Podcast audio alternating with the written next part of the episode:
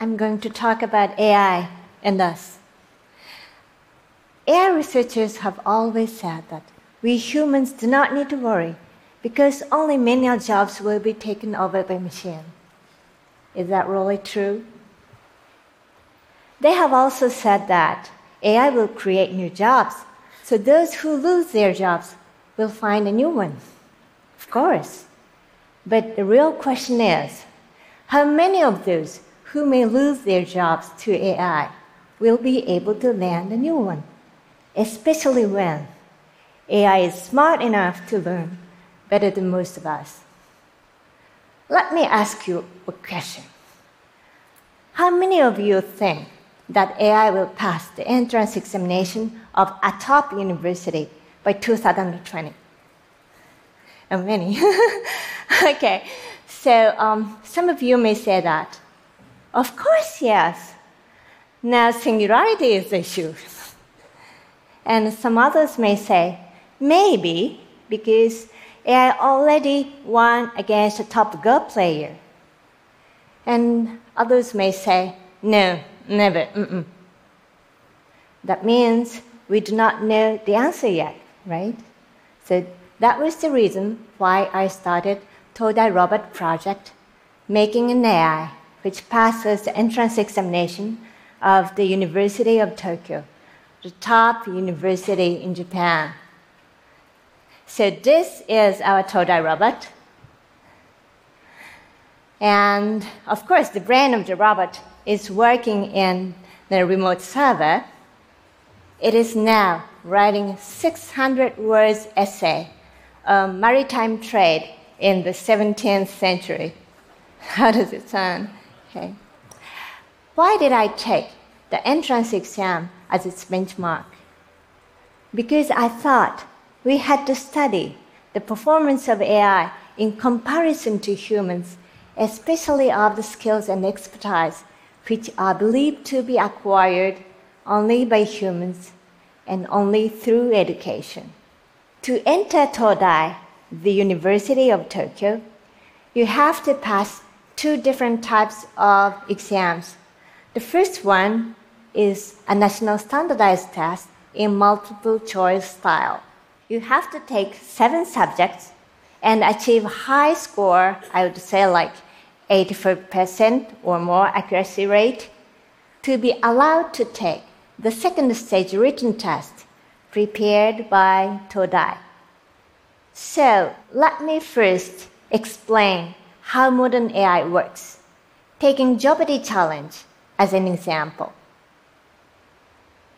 Here is a typical Jeopardy question Mozart's Last Symphony shares its name with this planet. Interestingly, Jeopardy question always asks, always ends with this something. This planet, this country, this rock musician, and so on. In other words, Jeopardy doesn't ask many different types of questions, but a single type, which we call factoid questions. By the way, do you know the answer? If you do not know the answer, and if you want to know the answer, what will you do? You Google, right? Of course. Why not? But you have to pick appropriate keywords like Mozart, Last, and Symphony to search. Machine basically does the same.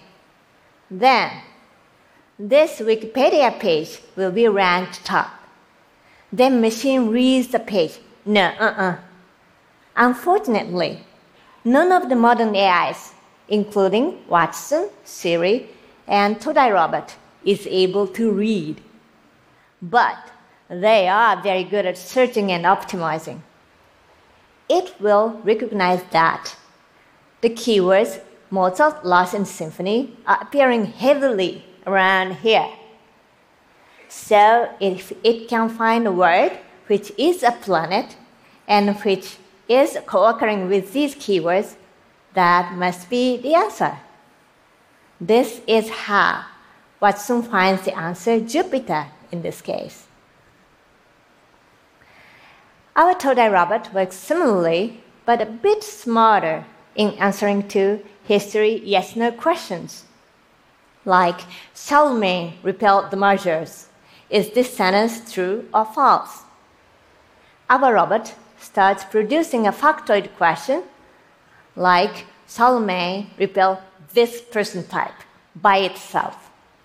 Then Avars, but not Magyars, is ranked top. This sentence is likely to be false.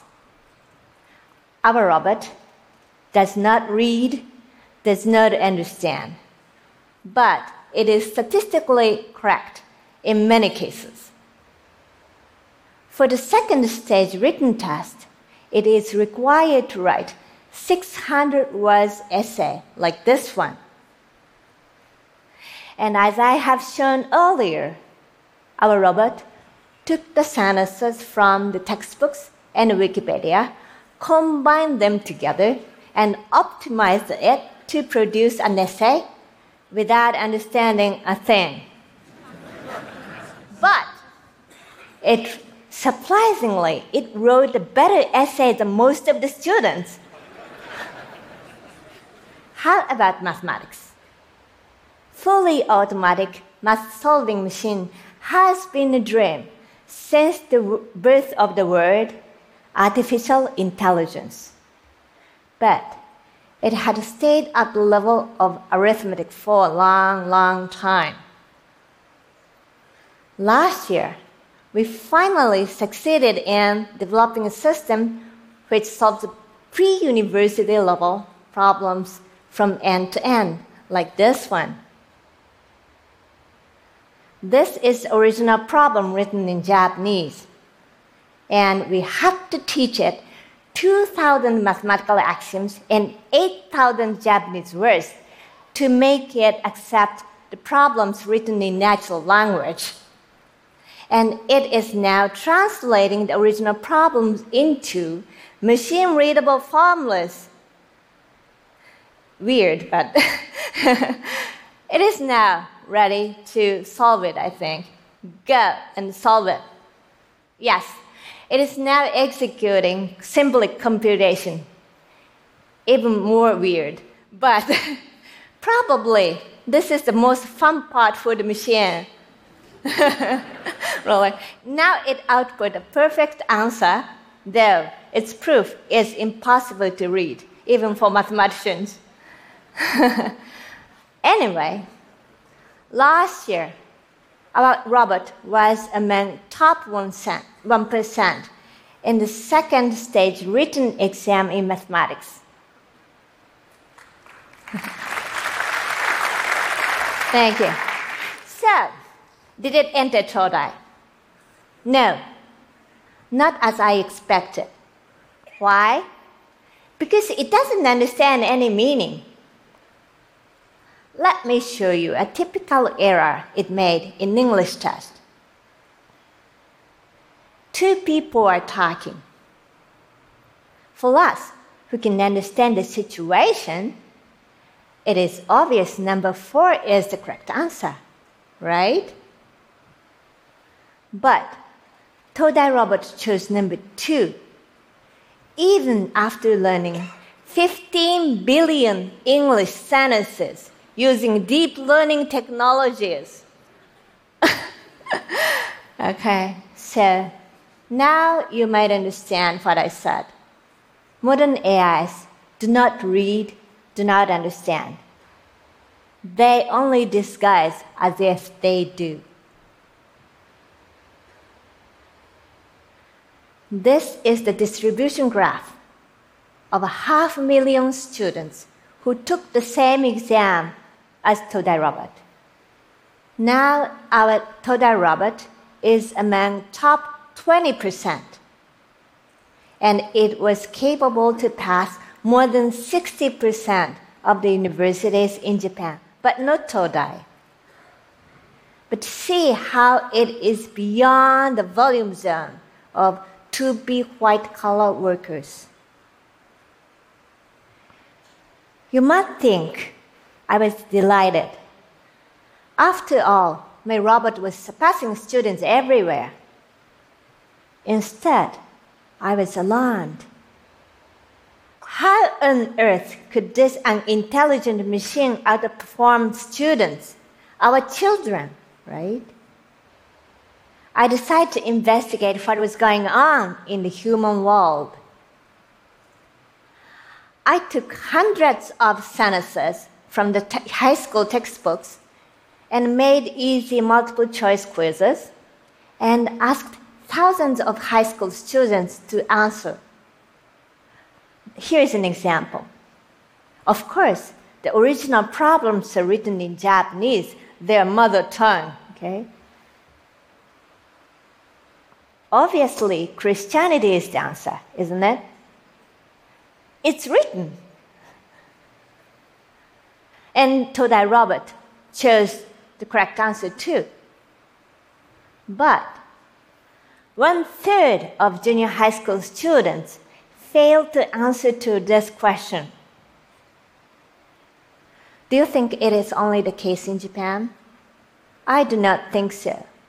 Because Japan is always ranked among the top in OECD PISA test, measuring 15 year old students' performance in mathematics, science, and reading every three years. We have been believing that everybody can learn and learn well as long as we provide good learning materials free on the web so that they can access through the internet. But such wonderful materials may benefit only those who can read well. And the percentage of those who can read well may be much less than we expected. How we humans will coexist with AI is something we have to think about carefully based on solid evidences. At the same time, we have to think in a hurry because time is running out. Thank you.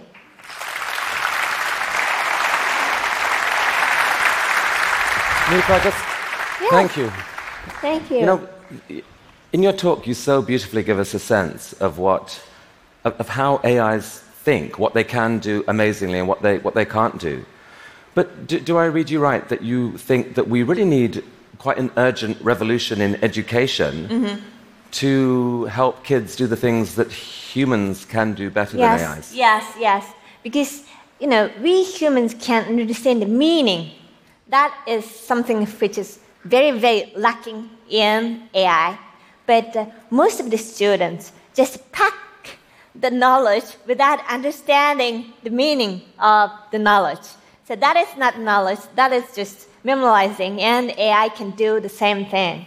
So we have to think about a new type of education. A shift from knowledge, rote knowledge, to meaning. Mm-hmm. Well, there's a challenge for the educators here. Thank you so Oh, much. thank you very much. Thank you.